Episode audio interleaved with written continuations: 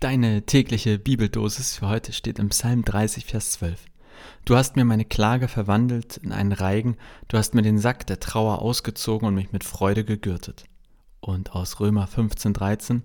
Der Gott der Hoffnung erfülle euch mit aller Freude und Frieden im Glauben, dass ihr immer reicher werdet an Hoffnung durch die Kraft des Heiligen Geistes.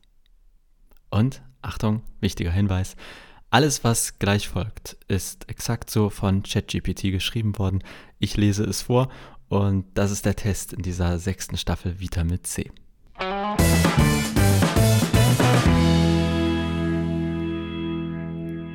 Guten Morgen, liebe Zuhörerinnen und Zuhörer. Willkommen zur neuen Folge von Vitamin C, deine tägliche Bibeldosis.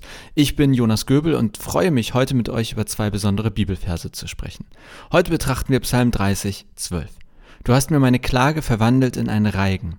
Du hast mir den Sack der Trauer ausgezogen und mich mit Freude gegürtet. Und dazu Römer 15,13.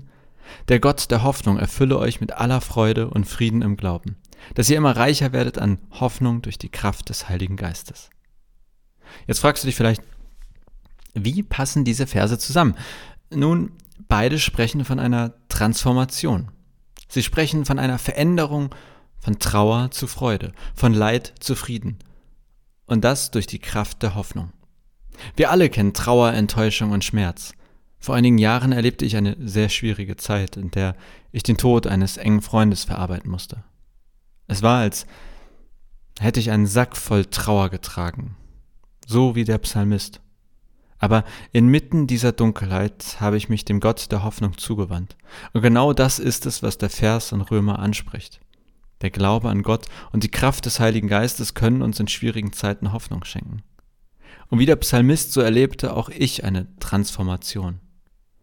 Der Sack der Trauer wurde mir ausgezogen und durch einen Freudentanz ersetzt.